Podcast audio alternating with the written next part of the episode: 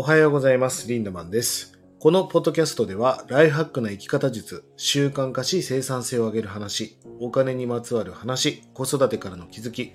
1年後の未来が楽になる、クオリティオブライフを向上させる情報を発信しています。えー、9月になりましたね。このクオリティオブライフ、QOL っていうね、やっぱ人生たった1回しかないから人生の質を向上していくって皆さんにとって大事ですよね。まあそんな情報を発信しているポッドキャストでございます。えー朝の30分という時間を活用して第二領域と言われている人生にとって重要だけど緊急ではないこと、重要だけど緊急じゃないことをどれだけ積み上げたかが人生にとってめっちゃ大事なことなんですよね。まあそんな30分をね、ご飯食べながら、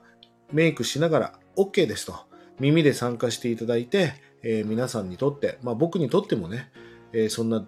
第二領域を積み上げる重要な30分にしていこうという時間でございます。えースタイフね、で聞いてらっしゃる方はぜひね、あの、アプリで、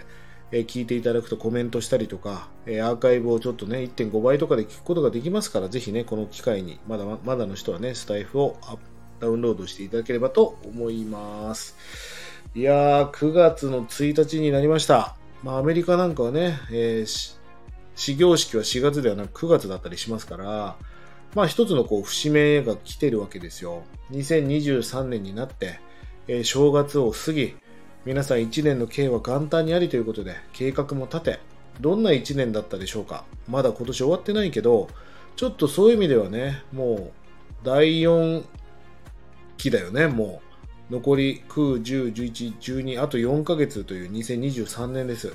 まあそんな一つの節目になるんじゃないかということで、えまあ今日はですね、達成して結果を出すために知るべきメカニズムというね、お話をしていきたいと思います。えーコメントね、いただいた方は皆さんおはようございます。よろしくお願いしますね。えーっと、未来を変えたい。要は達成したい。変化したい。もっと自己成長したい。まあ、これ全部言ってること一緒だと思うんですが、そのためにね、やるべきことがあるわけですよ。それは自分のコンフォータブル、要は自分が自分らしい、なんだったら居心地がいい、そんなゾーンを飛び出さなきゃいけないですよね。まあ例えばいつもの彼氏、家に帰ったらいつも彼氏が寝ていて、その彼氏といつもいい感じでね、例えばベッドで寝て、まあそれは素敵なことですよね。でもある意味そういう自分のなんか心地いいゾーンを抜け出していく、まあコンフォートゾーンって言いますけど、このコンフォートゾーンを抜け出すしか変化と成長ってなくないですか？今までね、やってきたことを何も変えずに未来を変えたいなんていうことはできないわけですよ。自分のコンフォータブルな、そういうなゾーンを超えていく、変えていく。まあそれって大事ですよね。だから大変っていうのは大きく変わるって書くわけですよ。そんなコンフォートゾーンを超えていく。まあ自分の常識、自分の日常、なんだったらルーティン。まあこういったものを書き換えていくしかないわけですよ。これ以外に変化ってやり方がないんですね。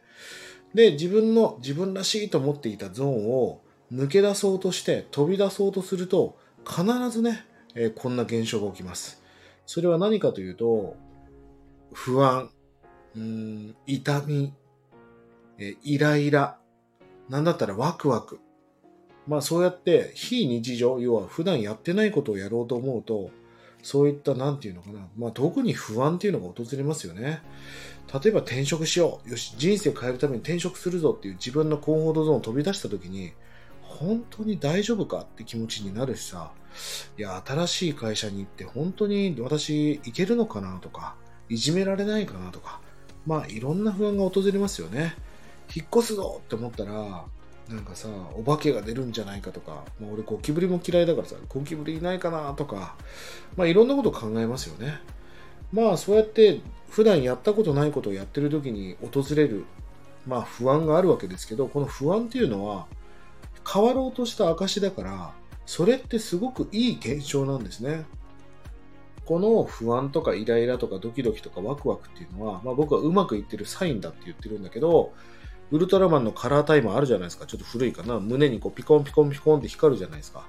不安ってなったら、本当は嫌いな感情かもしれないけど、それはね、めちゃくちゃあんた成長してるぜ、ピコンピコンピコンってこう信号が飛んできてるわけですよ。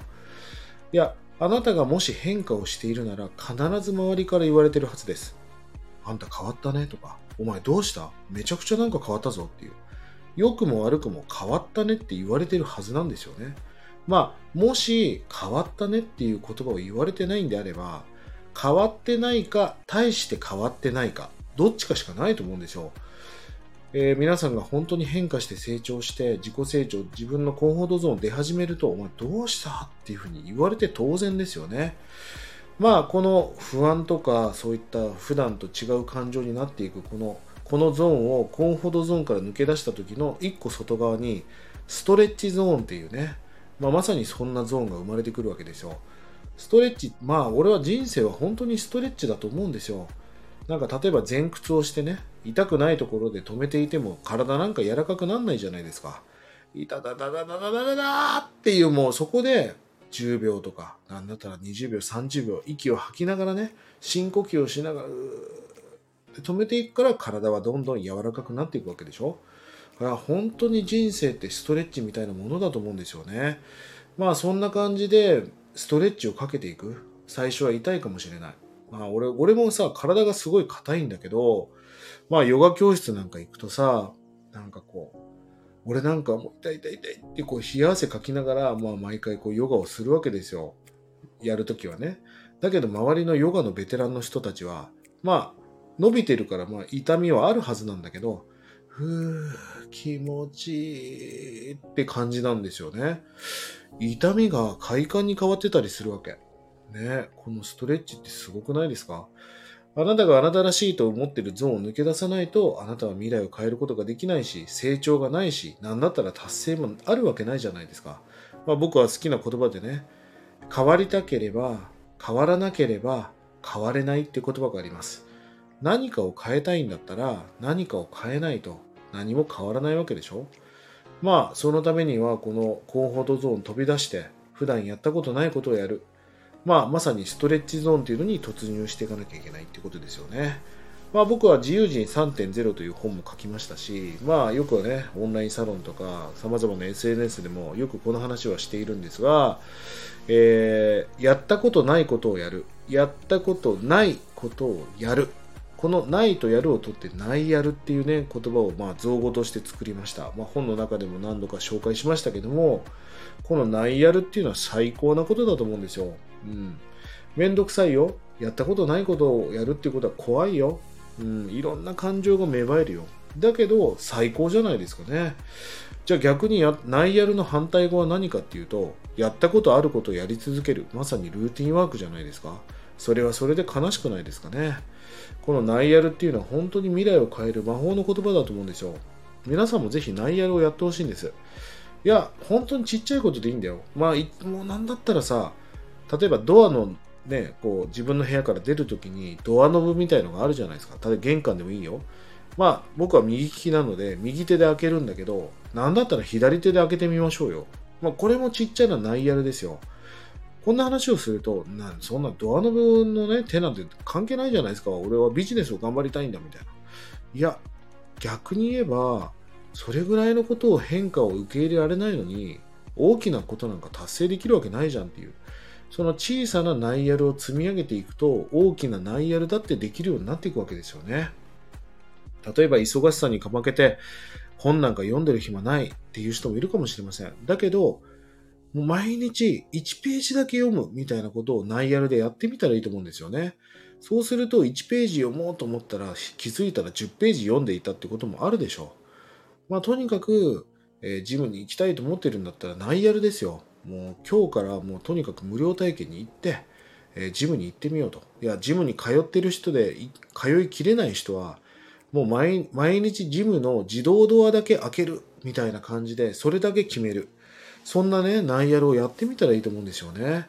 まさに人生を変える魔法の言葉、魔法を変えるアクションだと思うんですよね。まあ、ぜひ皆さんもそのあなたのコンフォートゾーンを超えてストレッチゾーンに入っていく。まあ、こんなことをやっていってほしいなと思うんです。僕はこれ行動心理学というね、まあ、考え方なんですけども、この考え方を10年ぐらい前に学びました。だってさ、心理学ってなんかちょっと最初怪しいような言葉に聞こえるけど、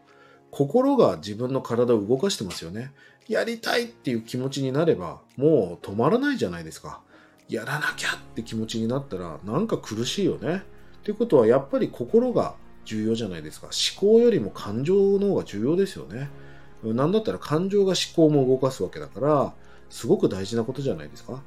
で、この、やったことないことをやった方が人生変わるよ。そしてやったことないことをやって、自分の今の当たり前を飛び出したら、不安が訪れるよって言われた時に、俺ね、本当に良かったって思ったんですよね。例えば、じゃあ僕、僕で言うとね、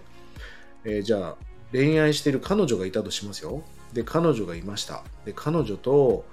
ちょっとこのままじゃ未来が見えないから別れよっかな。なんかもういいやつだけど結婚とかはないな。未来が見えないなって思ったとするじゃないですか。で、よし、別れようと思った瞬間に、なんかな、目頭が熱くなって涙が溢れるみたいなことってありますよね。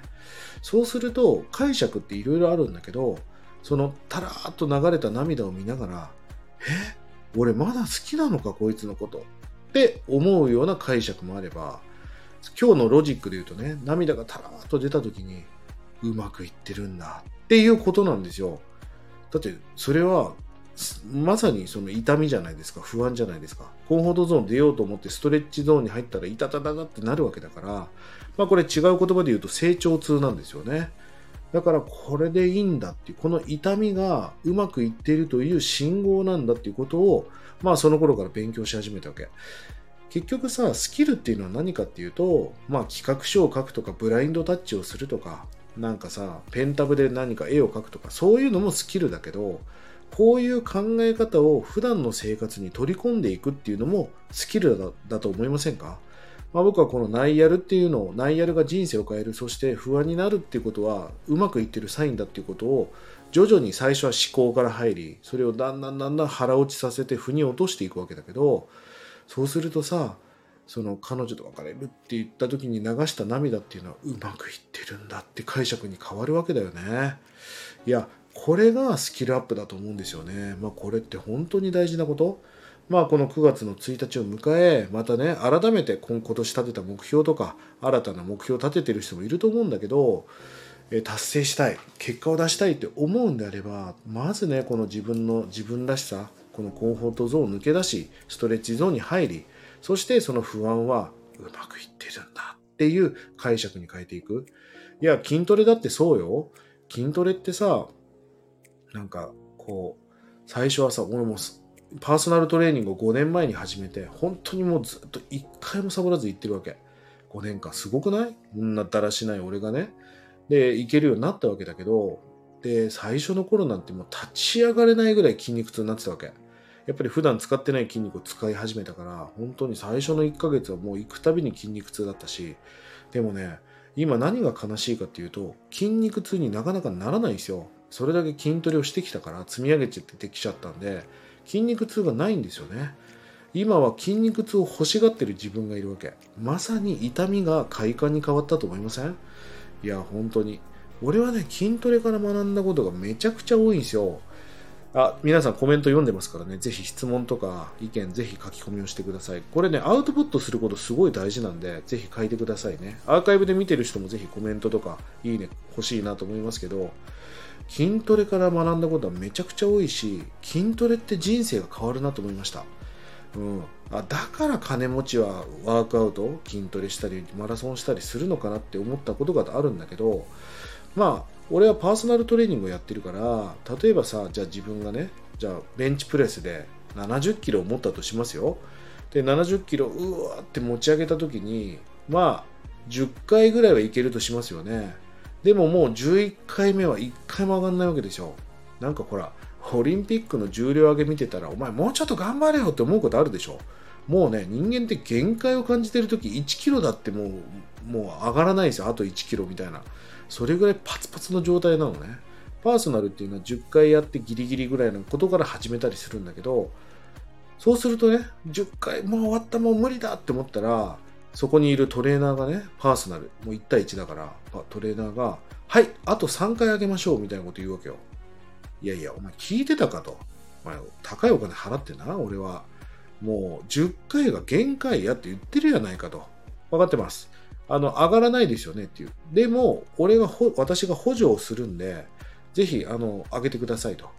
まあ、例えば70キロで補助が入ると多分50キロとか40キロぐらいになると思うんですよ。でももう筋肉は悲鳴を上げてるわけですよ。でもそっからの3回っても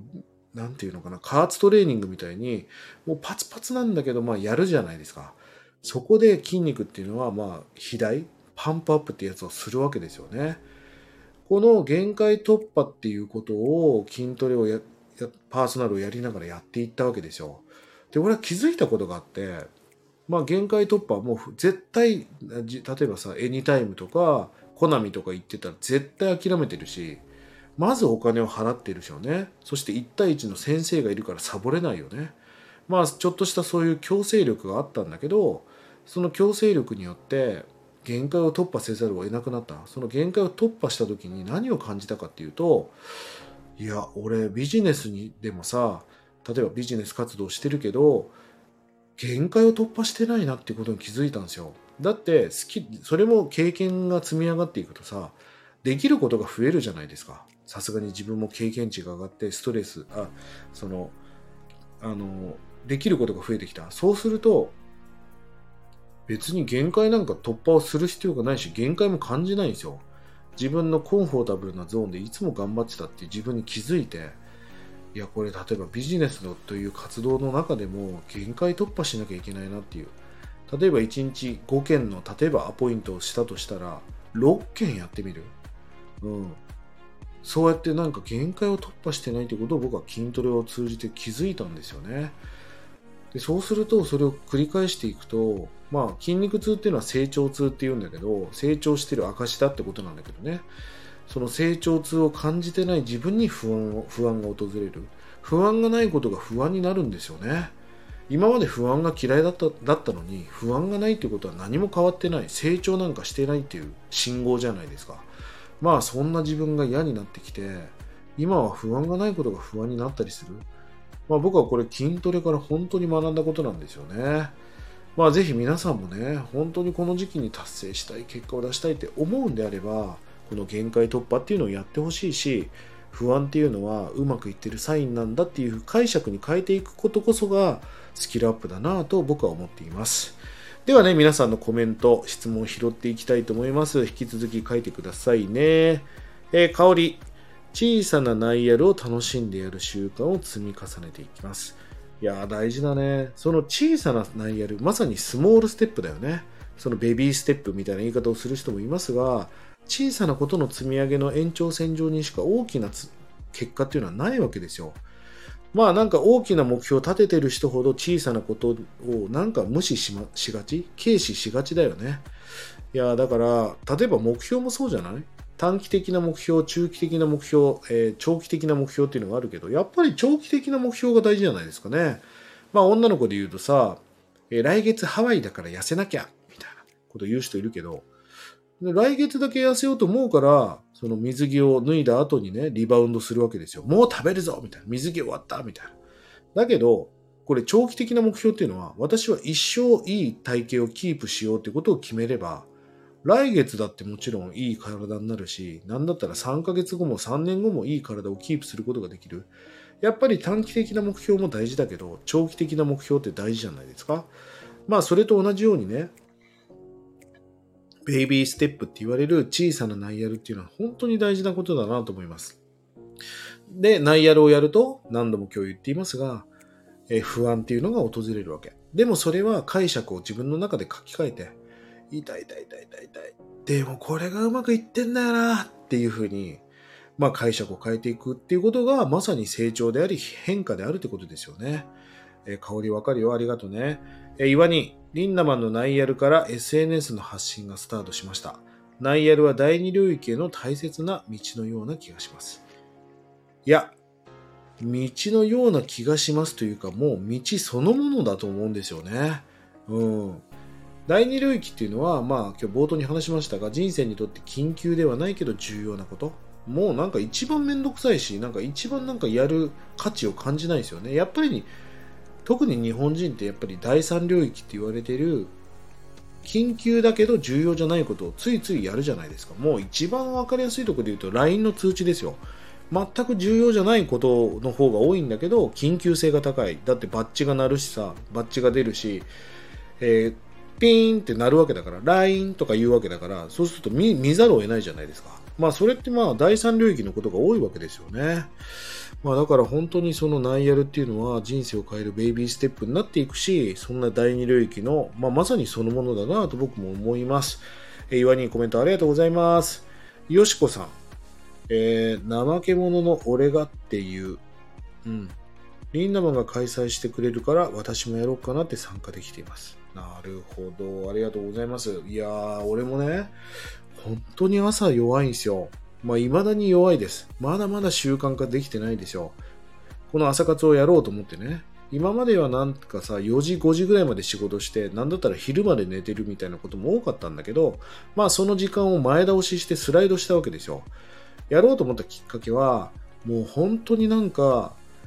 なんか俺いけてねえなって思ったんだけど、全く時間がなかったのね。で、やらなきゃいけないプロジェクト、タスク、そして調べなきゃいけないこととか、やりたかったこととか、いろんなことあるじゃないですか。でもなんか時間に追われてる自分がいて、もうどうしたら改善するのかなって思った時に、出た結論は、2時間早起きする。これしかなかったんですよね。早起きすれば時間が空くじゃないですか。でもとてもじゃないけど、一人の個の力では、またざ、ね、すぐスヌーズつけてさ、あの、寝過ごしちゃったみたいなことになるから、だったらこうやって人も巻き込んでさ、みんなでさ、早起きしようよっていうんで、朝さ、ちょっと早起きして、その時間にできなかったこと、本当にやりたかったこと、まあそういうのをね、えー、いっぱい予定を入れて、朝っていう時間を最高なゴールデンタイムにしていこうっていうことで朝活を始めました。一回寝坊しちゃったけど、まあ、ずっとこう、あの、継続してできてるわけですよね。まあこれは本当に団体戦の力だと思うんです。あのー、皆さんのおかげで僕もちょっとね、早起きが慣れてきたし、まあ土日休んでるじゃないですか。この配信をね。でも土日もなんかね、結構早く起きれるようになったんですよね。やっぱりじ、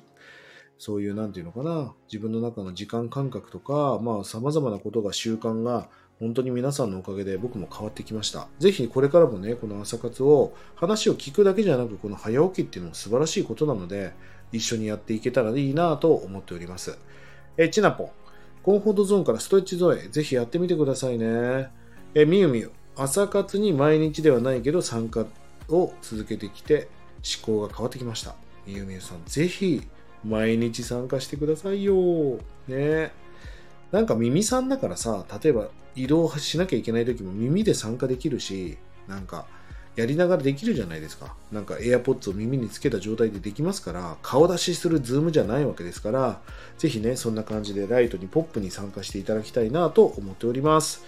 ピーチコさん、えー、筋トレ興味ありつつ未だです。ね、だから第二領域って後回しにしちゃうよね。本を読むとかさ。なんか、表紙が面白そうで買いだめしてる本がなかなか手をつけられないってことありますよね。まさにそれ第二領域を着手していないということなので、まあ、それのトレーニングとしてもこのね、朝活ポッドキャストを活用してほしいなと思います。ゆうちゃん、ナイアルの意味は何ですか？やったことないことをやるの意味、造語ですね、僕が作った。それがナイアルです。やってみてね、ゆうちゃん。えさとちゃん、え、不安はダメだと思っていたけど楽しみに変えて進んでいきます。そうそう、それこそがスキルアップ。ね、うまくいかない。なんか辛い。不安で仕方ない。うまくいってるんだって解釈に変えるっていうのは本当に大事ですよね。さやさんも不安成長痛やってみてね。えー、はるちゃぱさん。この朝活のおかげで朝方の生活リズムになりました。イエーイそういう意見最高俺も全く同じ意見でございます。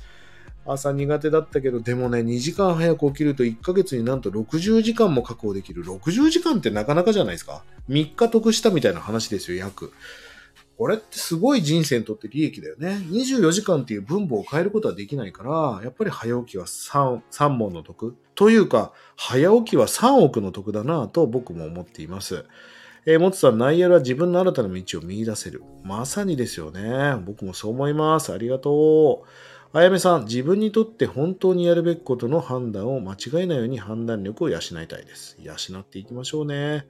ね、だからメンターっているよね。人生って一回しかないから、蛇行運転してる場合じゃないじゃん。だから導いてくれるメンターを作るっていうのはもう本当に大事なことだし、坂本龍馬だって勝海舟がいたりさ、イチローは当時扇監督がいたわけでしょ。大谷翔平も、あの、なんだっけ、WBC の監督がいたわけじゃないですか。まあ、まさにメンターがいると、ショートカットできますから、メンターを作っていきましょうね。えー、なんちゃんおかげさまで朝活や SNS などナイヤルを始められました。イエーイなんちゃんおめでとう素晴らしい。香り、人を巻き込んで強制的にやることは悪いことではないと。そうだよ、強制力って大事。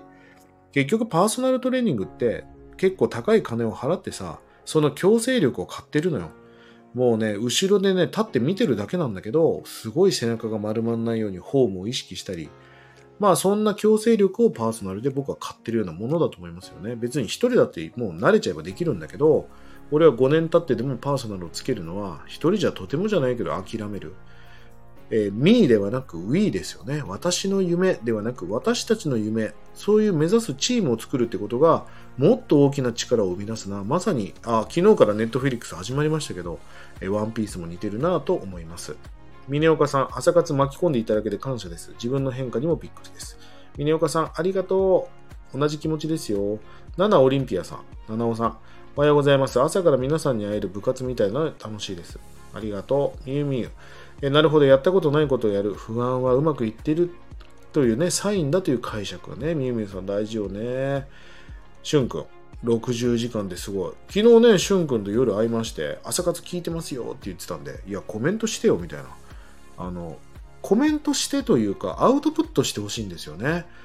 例えばさ、俺のセミナーに皆さん参加するじゃないですか。で、一生懸命聞いてくれて、どうだった？はい、分かったんです。うん、じゃあ、あなた流でいいんで、今日学んだことを喋ってみてって言った時に、え？喋れませんっていう人は聞いただけですよ。で、喋れないってことも気づいてほしいんですよね。だって理解してないから喋れないわけじゃん。上手に喋んなくていいんですよ。ってことは、それ話を聞いただけじゃんっていう。でもアウトプットすることによって、その取ったメモを見ながら、ああ、そういうこと言ってたんだって言って、本当は腹落ちしていくんですよね。だからセミナーに参加してインプットすることも大事だけど、それと同量ぐらいのアウトプットをしていかないと、やっぱり腹に落ちていかないんで、まあこのコメントをするっていうのは一つ、ディスカッションするっていう意味もあるけど、えー、腹落ちさせていく。まあそんな意味合いもありますから、ぜひね、コメントしてほしいなと思います。マーチさん、自分のナイヤルだったことは朝活に参加することで一定の時間に起きられるようになりました。ありがとうございます。僕も同じ気持ちですよ。七尾さん、団体戦の楽しさやスピードの加速度を実感しています。まさに me ではなく we ですよね。えチルさん、朝早く起きれることが続いています。耳活、えー、活用できるようになりました。よかったです。ナコさん、リンナマンとの出会いからナイヤル、早起きの習慣がつきました。ね。もう X もうまく活用してますし、ナコさん素晴らしいと思いますよ。ね。よろしくお願いします。これからも。え、これなんだ、コードさん？チョードさん？私も朝活ライブで聞くように早起きします。ぜひぜひやっていきましょう。ぜひね、アーカイブもいいんだけど、せっかくだからさ、このインタラクティブに生でやり取りできるからいいわけじゃないですか。別に録画でもいいんだけど、僕はこの生にこだわるっていう、皆さんの困ってることにも、え何かアドバイスしたいし、このつながりをリアルに持つってことも大事だと思うので、もうなんだったらもうこれから3年ぐらい、俺も続けられるかな。まあ続けようと思いますけど、できる限りね、6時半からのこの時間をブロックしてね、タイムブロッキングしてほしいなと思います。みゆみゆさん、今月から朝のルーティン、朝活を継続すると自分と約束します。ぜひぜひね、一緒に楽しんでいこう。これは苦しいことじゃなくて第二領域だから、大事なことですよ。やっていきましょうね。みさとさん、朝起きることが習慣になってきたので、次の内容を探していきます。素晴らしいしゅんくん、ありがとうございます。アウトプットの活用としてコメントしていきます。しゅん、ぜひね、まずはテンションとか内容とか質とかじゃなくていいから、3ヶ月続けてみましょうよ。毎日ね。俺も頑張るよ。もじゃ、夜に回していたタスクを朝活前に回して生活リズム変わりました。素晴らしい、もじゃくん。えー、X もさっき見ましたよ。投稿ね。え、知性さん。リアルの朝活に参加してそのまま通勤中に過去のアーカイブを聞くっていう良いスタート続けられてます。知性さんありがとうアーカイブも聞いてくれて。ということでね、えー、今日のテーマは達成して結果を出すために知るべきメカニズム。それは何か？コンフォートゾーン、自分が当たり前だと思っている居心地がいいゾーンから飛び出す。それをストレッチゾーンっていう。ストレッチゾーンに入ると、いたたたたって不安が訪れる。その不安はうまくいってるサインだよってこと。今を変えたいんだったら、今の常識、今の今までの価値観、それを限界突破していかなきゃいけない。限界突破をするとまた不安が訪れる。それは成長痛だよってことです。だからこそ人生を変える魔法の言葉はないやるだっていうことですよね。やったことないことをやるってことが未来を変えていく。まあそんなお話をしました。ぜひね、えー、今日の話を活用して最高な人生、最高なライフハックをしていってください。えー、っと、ディスコードに参加されている方、そしてオンラインコミュニティライハック研究所のゴールドメンバーの皆さん、今日からディスコードのチャンネルが変わりました。ぜひね、チャンネルを隅々まで見て何をしていくのかっていうのをまた改めて見ていただきたいんですが、えー、無料で公開している領域をかなり変えまして、えー、ゴールドメンバーの中でかなり濃くやっていこうという仕様に変えております。ぜひね、チャンネルを見て、え、活用していってね、いただきたいなと思います。まだ、えーラハ研にね、参加してないよっていう人はぜひね、参加してください。月額980円。1日30円でしょ。もう毎日何かしらのコンテンツを配信していますから、もう十分元取れると。たった30円だからね、1日。まあぜひぜひ登録して活用してほしいなと思いますし、あの、損とか得だけではなく、僕こうやって無料で配信してるのも結構大変なんでね、月に1杯カフェラテをおごってくれるぐらいの気持ちで参加していただいても構いませんので、まあ、活用してほしいなと思います。えー、下の概要欄にまず LINE オープンチャット、これ無料ですね。えー、URL を貼っておりますから、ぜひこちらも登録されてない方は登録をしてください。えー、ライハッ研究所の URL も下に貼り付けております。取り上げてほしいテーマやお題がありましたら気軽にコメント、DM をよろしくお願いいたします。それでは、今日も素敵な一日を、リンダマンでした。あ、明日、明後日土日で休みでございます。また月曜日にお会いしましょう。リンダマンでした。またね